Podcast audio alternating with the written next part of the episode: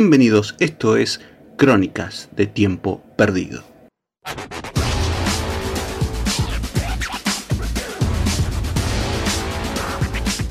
Cine y series, ¿dónde más? Acá en Forti FM.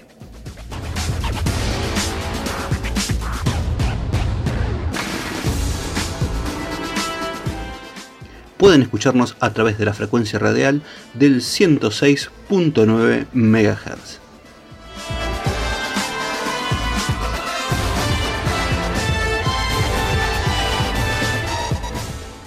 También pueden hacerlo online en www.forti40fm.com.ar.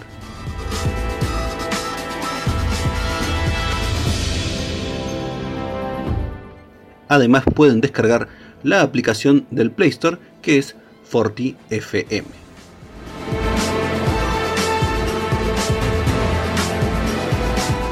Si quieren enviar sugerencias para que reseñemos o critiquemos películas y series, pueden hacerlo a través de nuestro Instagram que es arroba crónica X.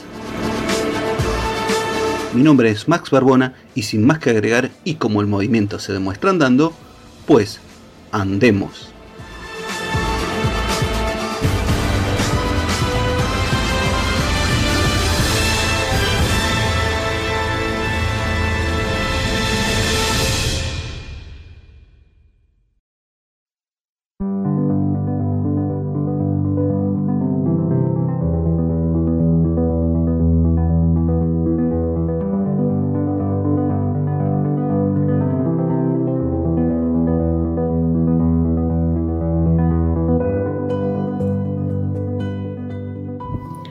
Y en Crónica de Tiempo Perdido vamos a hablar de la última película de la factoría de Disney Pixar. Vamos a hablar de Soul.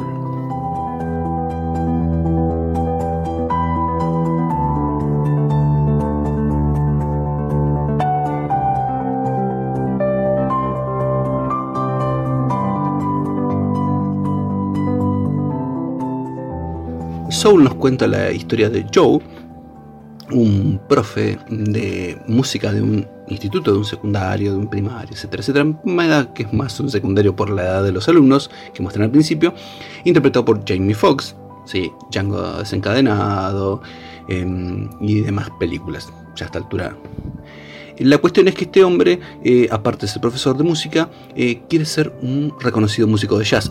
Ya está entrando en su mediana edad, está teniendo más de 40 pirulos y la verdad es que hasta ahora no pudo pegar el batacazo. La cuestión es que un exalumno de él lo invita a una quedada eh, a, un lugar para probarse en un cuarteto de una conocida em, banda musical, de un cuarteto de una cantante muy grosa de jazz.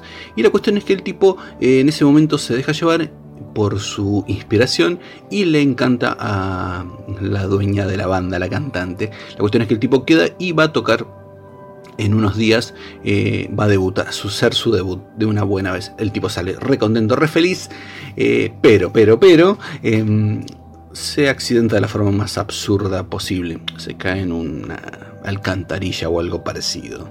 Saludos a Pennywise.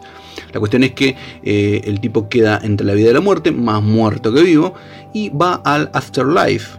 Sí, se va al otro lado y empieza a seguir por una mm, cinta automática que lo lleva hacia la gran luz. O sea, tipo se murió, está camino a morirse. Bien, no estoy spoilando nada porque lo ven en el tráiler. La cuestión es que se pega el julepe de su vida y cuando cae en la cuenta de que se está muriendo, empieza desesperadamente a hacer un montón de intentos para volver a la Tierra. La cuestión es que se mete en el before life, o sea, en el antes de, la, de vivir, y se mezcla entre las diferentes almas y se hace pasar por un científico para eh, ser mentor de un alma y conseguir que esta alma tenga su chispa y eh, no sé si afanársela o la prestada. La cuestión es que se topa con un alma que se llama 22, porque es el numerito que tiene esta alma, interpretada por Tina Fey. Y la cuestión es que em, esta alma no quiere saber nada con la Tierra, le parece un lugar espantoso y ha fracasado en. Ha hecho fracasar casi todos sus mentores y nunca han logrado hacerle encontrar la chispa para que vaya a la Tierra. La cuestión es que eh, Joe hace un ah, trato con él, le dice la verdad, que él no es el mentor que le toca, y le dice, si yo te consigo que vos eh, tengas la chispa, me la vas a dar a mí, yo voy a poder ver la Tierra para hacer la, quedada y convertirme en músico de jazz. Eh, la cuestión es que llegan a ese acuerdo y empiezan a buscar las diferentes formas de llegar nuevamente a la Tierra. la cuestión es que accidentalmente logran llegar de vuelta, logra llegar de vuelta a la Tierra Joe, pero con tal mala suerte que se llevaba 22, 22 queda en su cuerpo y él queda en el cuerpo de un gato que se usa para terapia. Entonces a partir de, allí intentarán el modo de revertir esa situación y a su vez eh, Joe guiará a 22 a través de esa travesía en la Tierra, dentro de, obviamente, su cuerpo, intentando recuperarlo. Eh, mm, ¿Les podría decir que la peli es la gran cosa? no sé, la historia parece bastante simple y hay momentos en donde uno imagina que va a ir a esos mismos lugares donde va siempre. Eh, pero a veces eh, está buena porque se empieza a escapar de, esos lugares que uno imagina que va a ir, por ejemplo. Uno imagina que, bueno, no sé, cuando llegue la quedada, 22 va a tocar en el, dentro del cuerpo de Joe. Mm, mini spoiler, no va a pasar. Eh, y así con varias cosas que uno está viendo la película y dice, uh, ahora va a pasar tal cosa, uh, ahora va a pasar tal otra, mm, y no pasa. Pero la base fundamental de la película es em, de un buen modo y con un mensaje que uno podría tildar hasta de ñoño, pero a mí no me parece mal, está bueno, especialmente en el momento que pasamos actualmente, ¿Qué es lo que nos hace vivir? ¿Qué es la chispa que nos genera vivir? Y en este caso Joe cree que es eh, ser músico de jazz y a medida que va pasando eh, la película, y de hecho en un momento la película te lo muestra, a veces esa cosa que te hace ir hacia otro lado, hace más allá de, la vida, de, inspirarte y estar como en otro lado en, en una ensoñación, también se puede convertir en una obsesión y también puede hacerte perder eh, a tu humanidad, obsesionarte y volverte loco. Eh, en ese punto mm, la película funciona muy bien y nos plantea, ¿realmente necesitamos eso? ¿Realmente esas eh, cosas que nos gustan pueden convertirnos en una obsesión? Tal vez vivir solo se trate de, como dice el tema de los redondos, vivir solo cuesta vida, probablemente solo tengas que disfrutar de esas pequeñas cosas y que lo más importante no sea el final del viaje, sino el viaje mismo. Sí, yo sé que estoy diciendo cosas que por ahí son un poco trilladas, pero la película juega muy bien con eso. No sé si te cuela el mensaje, pero te lo plantea bien desde la perspectiva tanto de Joe como de 22. Y entonces em, ahí es donde me parece que la película gana muchos puntos. No me voy a poner a hablar como loco como la mayoría de la gente que hace, que dice, sí, porque Pixar ahora te hace los fondos espectaculares y los personajes, aunque sean caricaturescos, bla, bla, bla, bla. A esta altura hablar de la parte técnica de una película de Pixar es al pepe. Es como hablar de lo buenos que están los coches de Ferrari es una obviedad. Ya sabemos que técnicamente Pixar se come con papas en lo que es animación en, 3D eh, a todos los estudios. Eh, pero en este caso Pixar vuelve a hacer algo que hacía en las primeras películas y que hacía antes de los últimos dos o tres años de embarcarse en hacer secuelas que no estaban tan buenas como los originales, que es hacer una película sencilla, con un espíritu, hasta yo diría, ¿cómo podría decir? Como las viejas películas de, Frank Capra, eh, como Que Bello es Vivir, donde el mensaje es simple y, lo más importante es el modo en que uno lo cuenta, esa pequeña cuentito, esa historia, como nos hace volver a, revivir y a emocionarnos, que esa era una de las principales bases de, Pixar. En este caso, Peter Doctor, eh, también director de Monster Incorporated y de Intensamente, una muy buena película de Pixar, aunque me gustó más Soul que, eh, intensamente y me gusta más Monster. Pero bueno, Peter Doctor acá se lleva no solo el aprobado, sino el muy bien felicitado. Y la verdad es que Soul es una muy bella película. Eh, si la idea es, se la vamos a mirar a mi hijo chiquito de 5 años porque le gustan los muñequitos y las situaciones graciosas, tiene situaciones graciosas, pero es una película más orientada hacia eh, un público en general. E incluso creo que Pixar acá hace algo que le gustaría hacer y que siempre fue lo que dijeron muchos de los creadores de Pixar, que es ser como estudio Ghibli. Eh, especialmente eh, no solo en, la historia que es simple y a su vez es emotiva, sino también, en, y acá no me quería ir, pero voy a terminar yendo al apartado técnico donde tenemos todos los fondos y todo el ambiente que está hecho como si fuera de un modo realista, pero los personajes se ven caricaturescos, que es algo que pasa con Ghibli, que donde ves a los personajes muy en un estilo de anime muy clásico, incluso a veces muy caricaturescos, pero los fondos parecen pinturas al óleo hechas con acrílicos o acuarelas espectaculares.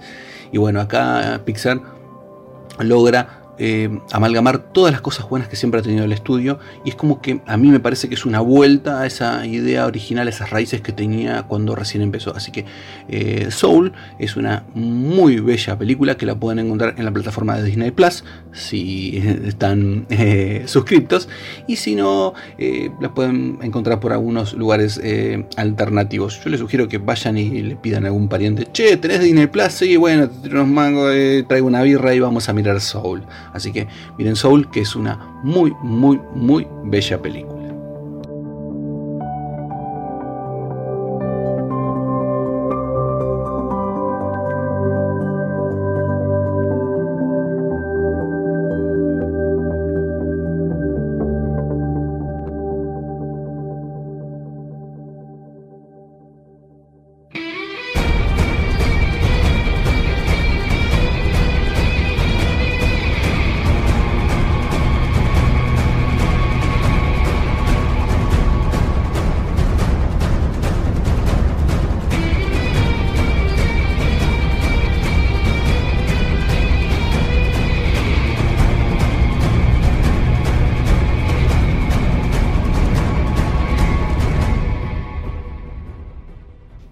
En Crónicas de Tiempo Perdido hoy vamos a reseñar la secuela de la exitosa película del año 2017 que fue Wonder Woman y es nada más y nada menos que Wonder Woman 84.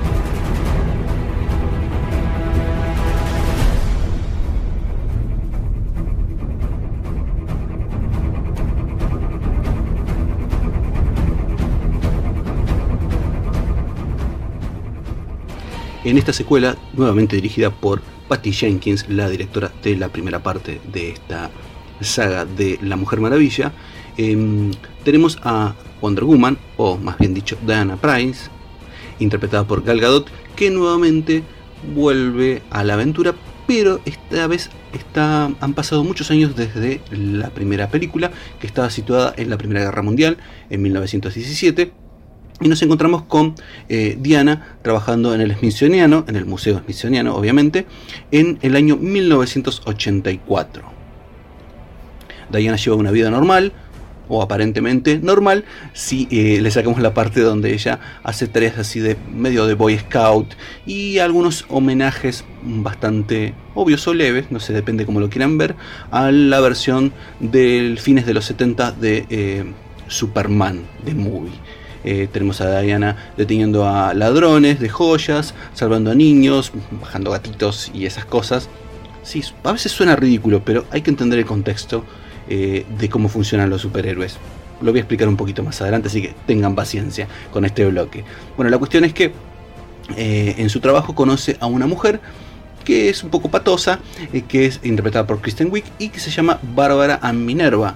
Eh, Bárbara es un poco solitaria, un poco rara, bastante nerd y la verdad es que la gente del trabajo no la tiene muy alta estima. Entonces eh, accidentalmente empieza a toparse y a tener una pequeña relación levemente amistosa, un poco más allá del compañerismo, con su compañía, eh, con Diana, con, interpretada, como les dije, por Gal Gadot. La cuestión es que se topan con, una, con los restos de un robo que fueron incautados por la policía y la gente del Smithsoniano, como era parte del tráfico ilegal de de eh, piezas robadas eh, de valor arquitectónico e histórico, eh, deciden estudiarlas para ver cuáles son falsas y cuáles no.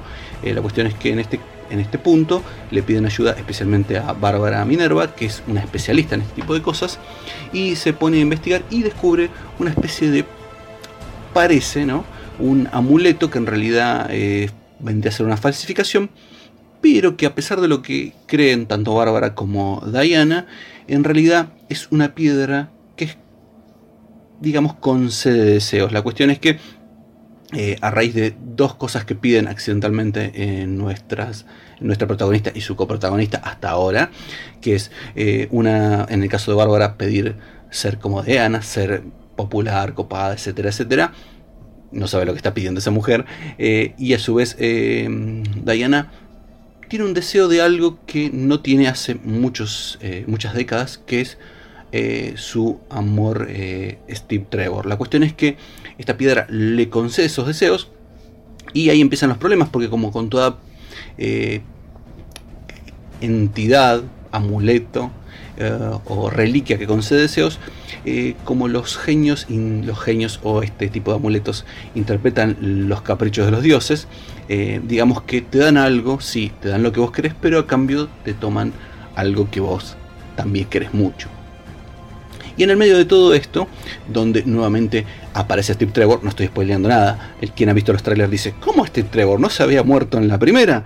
Bueno, la cuestión es que Steve Trevor eh, vuelve a aparecer y entonces Diana empieza a investigar de dónde salió esta piedra, por qué los deseos y eh, con qué está relacionado con alguna cuestión relacionada, valga la redundancia, con los dioses. Y en el medio se topan con Maxwell Lord, un tipo que supuestamente es un magnate del petróleo, interpretado por, de pie, Pedro Pascal, quien ya estuvo antes en el piloto de Wonder Woman del 2011. La cuestión es que este Maxwell Lord en realidad no es un magnate del petróleo es un chantapufi que se dedica a las estafas piramidales. La cuestión es que eh, este tipo es el que había armado toda la movida para que le trajeran este amuleto que le va a conceder los deseos que él quiere. Lo que pasa es que este tipo en el medio decide pedir su deseo. Vuelvo a decirlo, no es un spoiler porque algo de eso se ve en el tráiler. El tipo pide como deseo ser el generador de los deseos. La cuestión es que ahí las cosas se complican porque Diana en su investigación empieza a descubrir esto que les comenté antes, que toma algo a cambio de lo que te da este amuleto. La verdad es que en general la película tiene algunos aciertos y algunas fallas. Por ejemplo, el tema de recrear el espíritu ochentoso. La verdad es que mucha bolilla no le dan, hay un par de referencias en el ambiente, pero creo que el espíritu ochentoso está más eh, en lo que es la trama, en una historia de heroísmo muy muy clásica donde Diana, que es el motivo de toda la película, se tiene que enfrentar a lo que es la verdad. Y en este caso, aceptar la verdad es aceptar la pérdida o ya no tener más al lado de ella a Steve. El tema es que la disyuntiva de Diana pasa por ¿qué hace? ¿Pierde o entrega algo a cambio eh, para seguir teniendo a su lado a Steve Trevor, que en este caso ella empieza de a poco a mermar sus poderes, o eh, acepta la pérdida. Y en el medio todo lo que ha generado Maxwell Lord empieza a, concederles deseos a la gente del planeta y obviamente eso genera un caos porque toda la gente que recibe lo que quiere a su vez pierde algo y empieza todo a llegar al borde del caos y como les decía en esa investigación Diana descubre que todas las civilizaciones que se entregaron al poder del amuleto terminaron feneciendo la película como les dije está bien en ese sentido funciona muy bien a nivel de el ambiente ochentoso no en la escenografía, no a veces en los detalles a pesar de lo que nos venden los trailers, sino en el sentido de cómo funciona como historia de heroísmo clásico. Tiene mucha de esa onda de películas de los ochentas como pueden ser eh, Superman, eh, la saga de Superman hasta por lo menos la tercera, incluso con sus bajones. Tiene ese tipo de, de estilo. Por ahí a mucha gente le ha chocado y la verdad es que a mí se me hace no quiero extenderme demasiado, pero la verdad es que la película está buena. ¿Es mejor que la primera? No. La primera tiene, está muy bien armada y tiene mucha épica y tiene un trasfondo lento y es una muy buena película de origen. En este caso, la película es una buena secuela, pero le falta un cachito más para ser una muy buena película. Es una buena película, es entretenida, es copada, tiene buenas escenas de acción. Cargadot es la Wonder Woman actual y no hay con qué darle. Eh, a pesar de estar un poquito forzada la inclusión de Steve Trevor, funciona bien como disparador para las acciones de, Diana y tanto Pedro Pascal como Kristen Wiig amagan en determinado momento a entrar en modo villano ridículo con, con toques están entre el Jim Hackman de 1978 en la película Superman y el Jim Carrey de, Batman Forever. Bordean ese, ese, lugar donde vos decís esta gente se puede llegar a, a poner en modo ridículo pero la verdad es que llegan hasta un punto y se contienen y el libreto y las actuaciones de ellos les permite que uno entienda el porqué de estos personajes, porque a veces parecen tan caricaturescos, pero sin llegar a ser patéticos, porque son en el fondo, en eso sí se parecen a la protagonista, están necesitados de afecto, de aceptación, de encontrarse con alguien que los quiera, y la verdad es que está bueno, no voy a contarles el final, pero la verdad es que eh, no es el clásico final. Tal vez algunos lo han se han enojado mucho, mucho odio y mostrado eh, con este tema, eh, pero la verdad es que no, no me pareció malo, me pareció por ahí, ah, como les decía, parece anticlimático, pero es bastante consecuente con lo que viene en la trama. Y la verdad es que no sé si es lo más original del mundo, pero me parece que funciona bien. Eh, se aleja un poco de ese tono de, ok, vamos a enfrentar al héroe a un super villano gigantesco lleno de músculos que lo golpee durante 10 minutos para tener la espectacular pelea que todo el público quiere. Y la verdad es que se aleja un poco de eso. Eh, Wonder Woman 84 es una buena película, como les decía, no es una película excelente, no llega al nivel de la primera, pero es una digna secuela y nos permite pensar en que probablemente puedan mejorar para la tercera. Eh, voy metiendo un cachito más con una cosita más, es, mm, esto es a nivel personal, no puedo entender el odio hacia un producto audiovisual, una película, no me voy a presentar yo a defender una película de una productora enorme como es la Warner, porque supongo que a esta altura se defiende solo si les da ganancias. Eh, pero la verdad es que eh, es muy llamativo eh, todas las cosas que le critican que ya estaban en la primera película, cierta ñoñería, cierta espíritu inocentón del personaje, ya están ahí. y me parece que a veces ensañarse demasiado con algo cuando simplemente puedes decir, loco, no me gusta la película, no me gustó, no llenó mis expectativas, voy a otra cosa, pero empecinarse y enlodarse, la verdad es que es, un, es bastante molesto leer en redes sociales todo ese tipo de cosas y uno termina esquivándolas porque la gente se pone odiosa y empieza a disparar spoilers y empieza a ponerse insoportable por una película. No jodamos, tenemos cosas mucho más complicadas para preocuparnos. Así que esta es nuestra reseña de Wonder Woman y una cosita más antes de cerrar cuando Ruma no vuela, cae con estilo.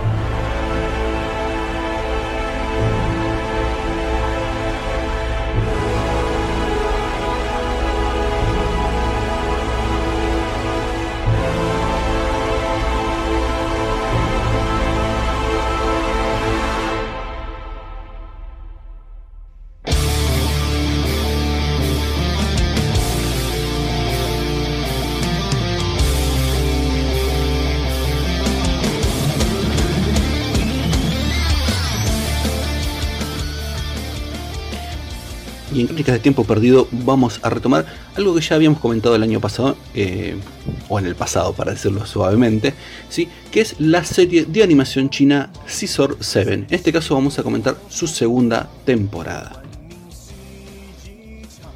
Bueno, Scissor 7 nos cuenta la historia de Seven, un pibe que labura medio tiempo así de estilista en una pequeña isla eh, en el mar de China y que eh, vive con su compañero y amigo eh, Daibo, que es un pollo azul. Sí, sí, sí, sexo que suena súper absurdo, pero tiene sentido. Eh, y Dao Fei, que es el hijo del mm, amigo fallecido de Daibo, que es un pollito que puede sacar músculos y tiene algo así como poderes mágicos. Sí, ya sé, lo voy a repetir. Sé que suena absurdo, pero tengan paciencia que va a tener sentido. La cuestión es que habíamos visto en la primera temporada, recapitulemos para los que no la han visto, pero les sugiero que vayan a verlas, está bueno, son capítulos cortitos que no duran más de 5 minutos. Eh, en, esta primera temporada nos contaban eh, las aventuras de, Seven intentando convertirse bajo el apadrinamiento de Daibo en un asesino, pero la verdad es que su idea de ser asesino para ganar plata no le funcionaba muy bien porque en el fondo Seven no era un mal pibe, eh, tenía lo que sí se descubría es que Seven tenía muchos poderes y íbamos viendo pequeños pantallazos de dónde salía estas habilidades a pesar de su aparente estupidez o inocencia. La cuestión es que al final de esta primera temporada descubrimos que Seven eh, había sido em, atacado por un gremio de asesinos, donde él pertenecía obviamente, y había sido condenado a muerte.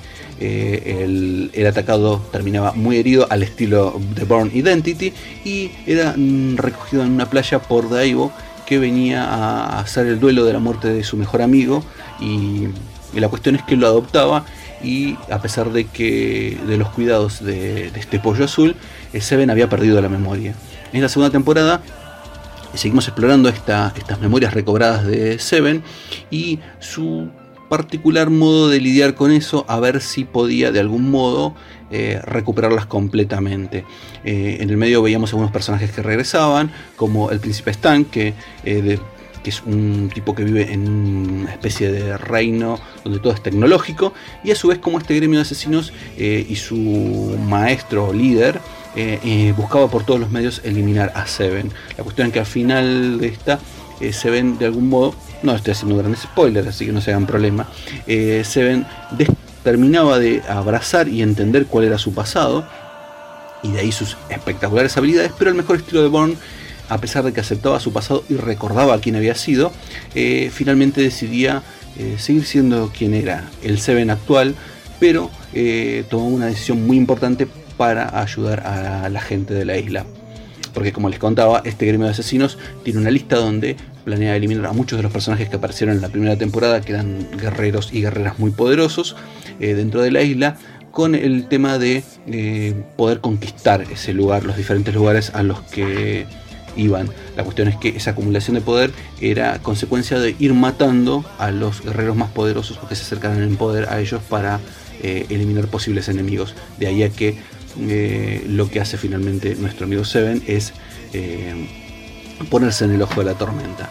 la cuestión es que es muy interesante la, serie, es muy divertida, tiene muchos momentos graciosos, mucho humor absurdo. especialmente por las cosas que ya le dije, pollos azules, pollitos que se transforman en otros en guerreros con músculos. Eh, mucha parodia a algunos animes, o sea, algunas cosas de animación japonesa, como Jojo eh, Bizarre Adventure, o a referencias a Dragon Ball o a ese tipo de, de shonens. Pero la verdad es que, más allá de eso, tiene la serie tiene un componente em, sentimental y romántico de algún modo, pero no romántico en el sentido de pongan una pareja heterosexual con velitas, no, no, romántico en el sentido de Lord Byron, de, Porco Rosso, eh, donde descubrimos, eh, donde Seven hace todo el camino de finalmente aceptar quién era, quién es ahora y quién finalmente desea ser, quién elige ser él realmente. Y eso es, es muy emotivo porque a pesar de, como les decía, de que el personaje tenía una faceta que era oscura y dura en su pasado y en la actualidad parece un tonto inocentón, eh, en el fondo sigue siendo la misma persona, el mismo tipo, el mismo guerrero con buen corazón que es capaz de, dar todo para proteger a la gente que quiere y que ha aprendido a apreciar. Eh, Season 7 la pueden encontrar completa tanto la primera como la segunda temporada en la plataforma de Netflix y prepárense porque este año se va a estrenar la tercera temporada y la verdad es que me gustaría ver, no sé si más aventuras, pero por lo menos una buena conclusión de las aventuras de, este muchacho de Seven y su particular eh, elección de su destino. Así que como les dije, pueden encontrar las dos primeras temporadas en la plataforma de Netflix.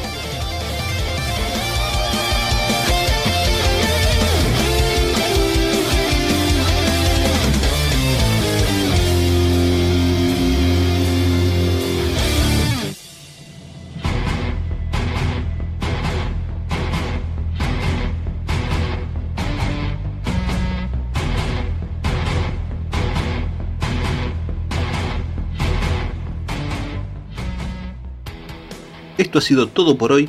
Los espero de nuevo acá en Crónicas de Tiempo Perdido en nuestro próximo programa.